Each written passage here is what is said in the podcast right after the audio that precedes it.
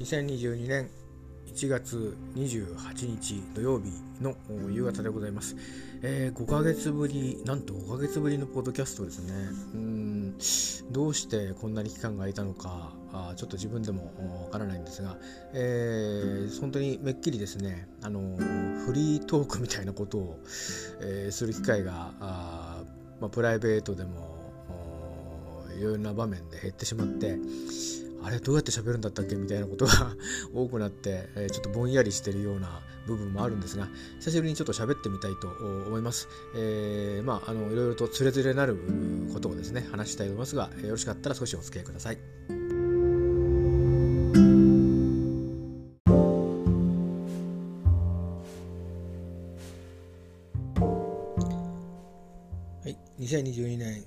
1月28日の土曜日の夕方です、えー、5時を回ってるような時間帯でございまして、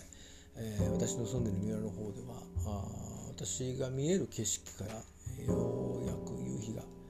えー、落ちていったという感じです、えー、夕暮れの時間はあ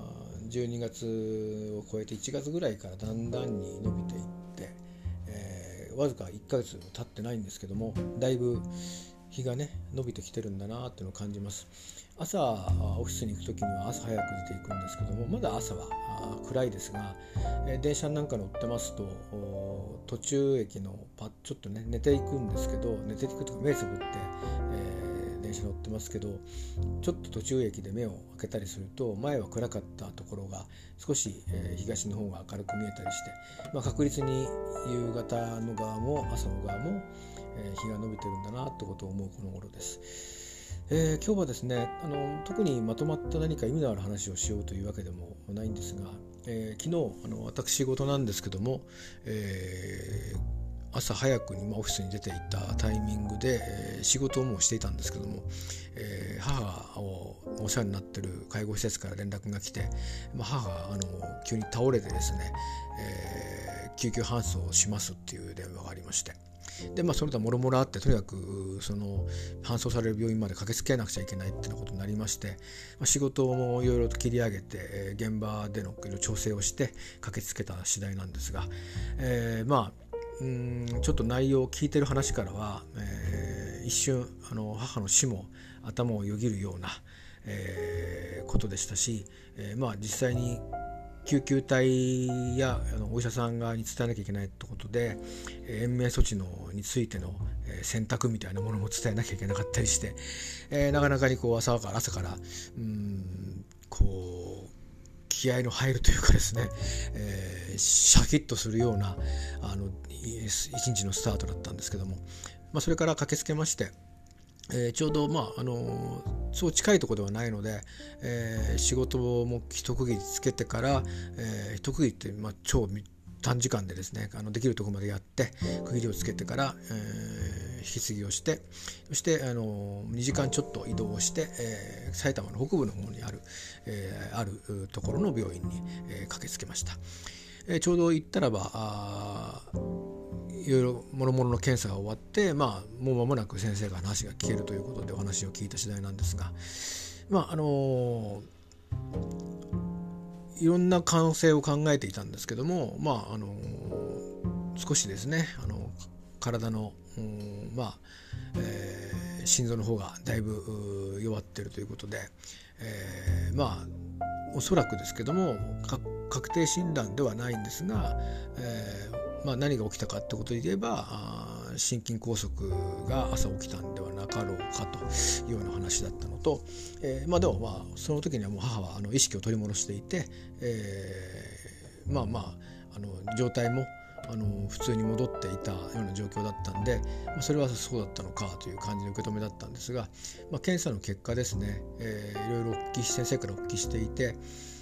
えー、まあまあなかなかうん、あの内容は重たい内容でした、まあ、それ自体を受け止めつつじゃあどうするかと、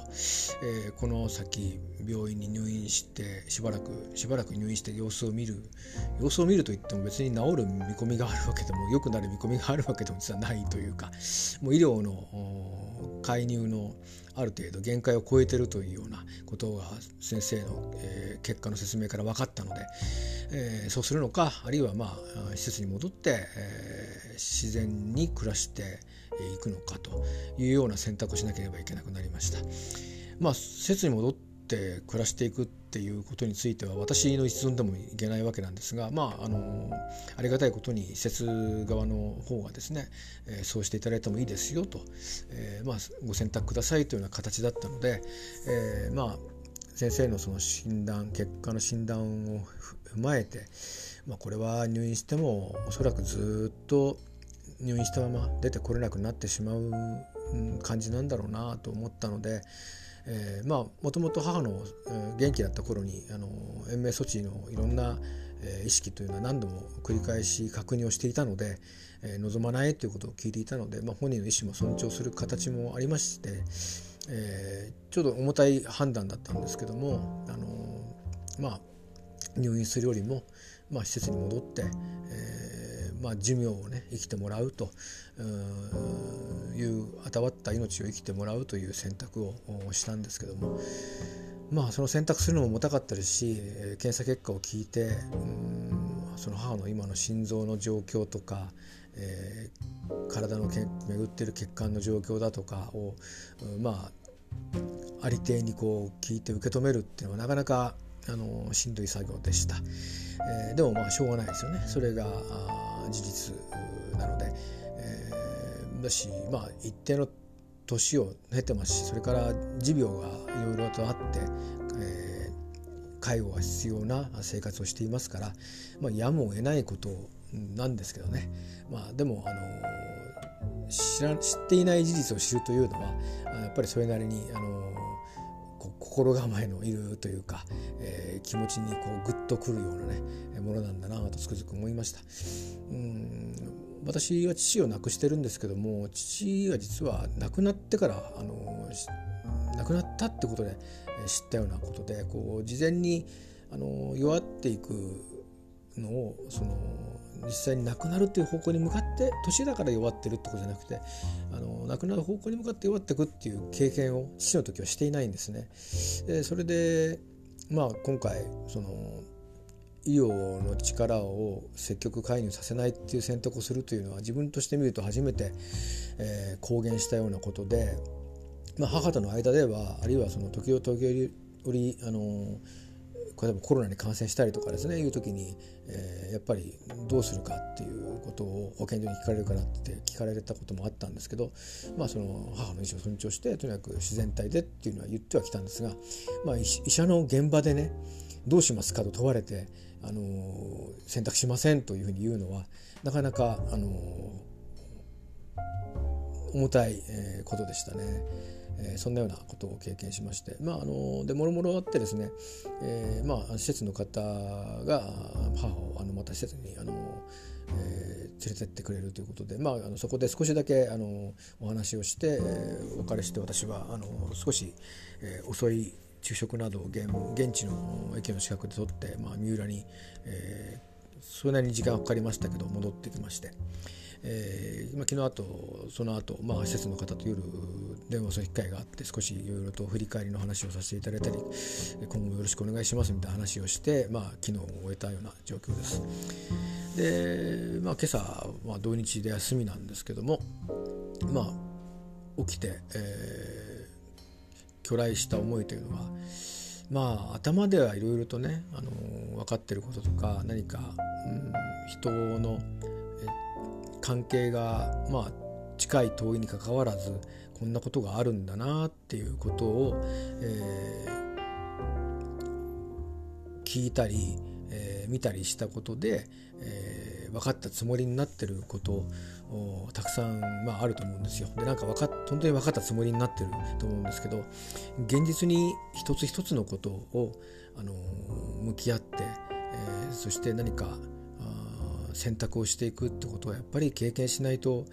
わからないことだなと思いますしであくまでその経験はあの自分がこうだったから他もこうだろうではなくて一回一回一回きりの経験なんだなっていうことを昨日は、え思ってでそんなことを思ってたらばうんまああの昨日起きたことを、まあ、孫にあたる私の子供にですね今はもう離れて暮らしていて、えー、元の奥さん側と一緒に暮らしてるので、まあ、僕の家族っていう感じでは正直実態的にはないんですけどもね、えー、まあ親族に、まあ、あ孫にあたるのでね、あのー、こんなことがあったんだってことで,、えー、でこんな状況なんだってことをまあ伝えたんですね。そしたらまあいろいろあの離れて暮らしてますし、もう僕の方にこう渡す情報も渡さなくていい情報も含めていろいろこうあるもんですから、まあ、僕の方には特にいろんなことは伝わってはこないんですけど、実はこんなことがあるよあったよというような話をいくつか聞く機会があってまあ詳しいことは別にこれ述べませんけども、えー、でなるほどなっていろんなことを思いまして。えー、そういうなるほどなと思うことを含めて、えー、一つ一つがうんそのことを実際に生々しくこう話を受け止めてみないことには、えー、そのことがわからないもんだなと、まあ、しみじみ思ったということででそのしみじみ思ったってことが言いたくて今日は、えー、話をしてみようかなっていう気になりました。半年ぶりで、えー、この半年はまあ本当に働いて、あのちょっとした家事みたいのをしてでまあいろいろとね風呂入ったりなんだり寝てまた通勤して、えー、家仕事したりオフィスで仕事したりでその中で仕事の場面でまあいろいろと境遇も変わってきてる子もあるので迷ったり悩んだり、えー、なんか頭がこうねぐるぐるするような大丈夫かなって不安になったり、まあ、いろんな思いを抱えながらで自分の境遇もまあ一人ですね一人暮らしに変わってしまったので、えーえー、でそういうことの不安とか、えー、今の不安それからこれから先の不安みたいなものも含めていろんなものをこう抱えてなんとかやり過ごしてきた期間でもありました。で昨日ちょうど、まあ、その母の死も意識するような出来事が、えー、結果的にはまあ無事にねあの元に戻って、まあ、状況は良くないんですけども、まあ、施設の方の暮らしをにつ戻っていったんですけども、まあ、ちょうどそんなことが昨日あって、えー、まあちょっと振り返るような、うん、でうん家族というかね親族からいろんな話を聞いてこんなことがあったそれからこんなことがこれからあるみたいなことを、えー、気を読んで、えー、まあそのことが、まあ、自分に知らされる幸せさないっていうことも含めてなんですけどいろんな意味であこう人とお別れするってことはこういう風になるってことなんだなと思ったりとか、えー、まあ含めてですね。これまでいろいろと自分もあの多くはないですがいわゆるなんかライフイベントって言われるようなものは経験してきたつもりなんですけどまあやっぱり一回一回一回一回だったなと思いますね。あのだから昨日の母のことについてもそれから、えー、母のことが終わって、えー、後で後で、まあ、あのいろんなことを知ったその事実に対して思ったことも、えー、前に経験したから分かってたよっていうことは一つもなくて一回一回一回一回、え、その場その場でですねあのいろんなことを思ったりうんあこういうことになるんだなこんなふうになるんだなっていうことで、えー、思いました。でまあもう少し僕が若い頃ですと、まあ、今でも人間できてませんが、えー、なんでこういうことになるんだろうとかいうふうに思っちゃうことが反応しちゃうことが多かったんですけどうんまあ昨日は母のことについてもなんでこんなことが起きるんだろうとか一回も思わなくてうんまあそれから帰ってきて聞いたこともまああのうんねあのなんていうのかなもう少し早く分かればよかったなと思うこともあそんな風に思うこともなくですねあそうなんだそういうことがあったんだな大変だったなってあのただ今起きたことのように思うしかなくてであそういうふうに思うしかないっていう立場になったんだなっていう、えことを思ったりして、えー、まあ何て言うんですかねあの決して器用に生きられるタイプの人間では、えーなかったですし今でもないんですけれども、うん、ああこういうふうにしていろいろと自分の受け止め方も、え、変わる境遇になったんだなってことをしみじみと思ったのとあとはまあもうとりあえず明日どうなるんだろう明日どうなるんだろうで気が付いてみたら半年近く経っていて、えー、この先も不安がなくもないどころか不安だらけなんですけれども母のこと含めて自分のことも含めてですね本当に、えー、何一つ安心できる材料はなくて命の続く限り、えー、何とかして、えー、生きるために、えー、きっと稼がなくちゃいけないだろうしで一方で自分の健康はどうなんだろうかとかそれから今皆さんもそうでしょうけど、えー、いろんなものが値上がりして、えー、生活にこう余裕がなくなってきてるような、えー、ところで、えー、そのもう一体いつまで続くんだろうとかどれぐらいしんどくなっちゃうんだろう生活は続けられるんだろうかとかいう不安も含めてですねいろんなことをあの抱えてらっしゃる方多いと思うんですけど私も同じように、えーまあ、同じようにっていうのは皆さんと同じかどうか分かりませんが私もそんなことを、えー、心配もしていたり、まあ、そんなふうにして心配の種は尽きないし種どころか現実にあのその渦中に今暮らしてるっていうことでもあって。なんですけど、まあ、でもとにかく、うん、明日今日一日明日一日、うん、生きていくこと。で少しでも健康でいること。あそれからできるだけ、まあ、無駄がなければいいなとか。あそれからできるだけ仕事やってうまく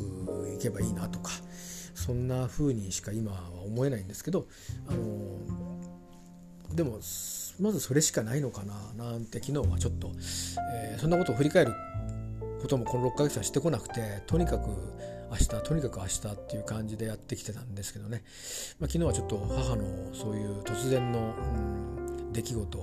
救急搬送されるというような出来事で、えー、少し頭に血が通ったのかもしれませんが、えー、まあそれからいろんなまあ、前のですねあの家族から聞いたような話でいろんなこう大きなあの変化が、えー、あるんだなあったんだなっていうことを知るに及んで、えーまあ、時間の経過をですねあの噛みしめたような次第でした。まあ、今日はこんなことでですねあのまあこういうことも前はつらつら喋る機会が多かったんですけどここに録音して撮って、えー、まあシェシェアっていうか公開してね自分がなんか生きてる証を残そう残そうとしてたような時も多かったんですけどこの半年はそういうことをする気力もなかなか、えー、正直起きなくてうん何ですかね分かんないです。理由は全く分からないんですけどそういうふうな何度か取ろうとしてやめたみたいなことはたまにあったんですけどそれでも、え、こういうことを喋ろうっていう気はなかったんですけど、まあ、今日はあの珍しくそんな気になったので喋、えー、ってみました。えー、まあ、皆さんの参考になるようなお話は何一つないとは思うんですがあくまで私の個人的な今のこう気分のありようをですね、えー、お話ししたにすぎませんが、えー、まあまあなんとか元気ですとは 言わなくちゃいけないってよくあのものの本に書いてありますけども、えー、まあ正直元気でいるのかっていうとどうだろうって思いますがまあどうにか半年は、うん、なんかすごくしんどい状況になってから半年は経ってでまた違う母のこれからの、うん、日々をもうちょっとこう見つめていかなくちゃいけないというふうにまた違うフェーズに入っていくのかなっていうふうにちょっと思っていて、えー、まあとにかく自分が健康でいないと何も自分のことも母のことも、えー、その他のことも、えー、仕事はもちろんですけどできないので、えー、まあまあ大事にねあの暮らしていきたいなとは思っています。まああのとにかく、うん、世相も不安定ですけども、まあ、戦争のことやインフレのことやコロナの対応のことやなんか変化がいろいろとこう起きてい、えー、くような感じですけど、あのいろんなことを穏やかに、えー、過ぎるような日々であることをあの皆さんにとってもですねあるようにというふうに願いたいと思いますしまずは皆さんのことを願える立場になれるように自分自身しっかりと、え、一つ一つねあの先のことは計算してももう悩むだけになっちゃうんでそれでも悩んじゃうんですけどでも、うん、一つ一つ大事にえやっていくようにしたいものだなと思います。まあ、今はそんな自信も特にないんですけど、えー、まあアントニオ猪木さんですかねこの道を行ったらどこに行くだったかな行けばわかるさっていうなんかそういう詩を朗読されてるのをお亡くなりになった時の映像で見ましたけどああそういうことを私にとってはそういうことなのかな行けばわかるさとにかく行ってみろということなのかなって今思ったりしてちょっとあの反芻したりしています。えー、ちょっと長い時間になりましたけども、えー、ありがとうございました。あまたあの自分の気持ちがえー、マイクに向かってみようっていう気になりましたら、えー、録音して、えー、皆さんに、えまあ、恥ずか、恥ずかしげもなく あの、えー、おしゃべりをさせていただきたいと思います。今日はちょっと久しぶりですけども、長くなりましたが、えー、身近に起きた出来事と、それに思ったことなどをつらつらと喋らせていただきました。どうかご健康でお暮らしください。では、失礼します。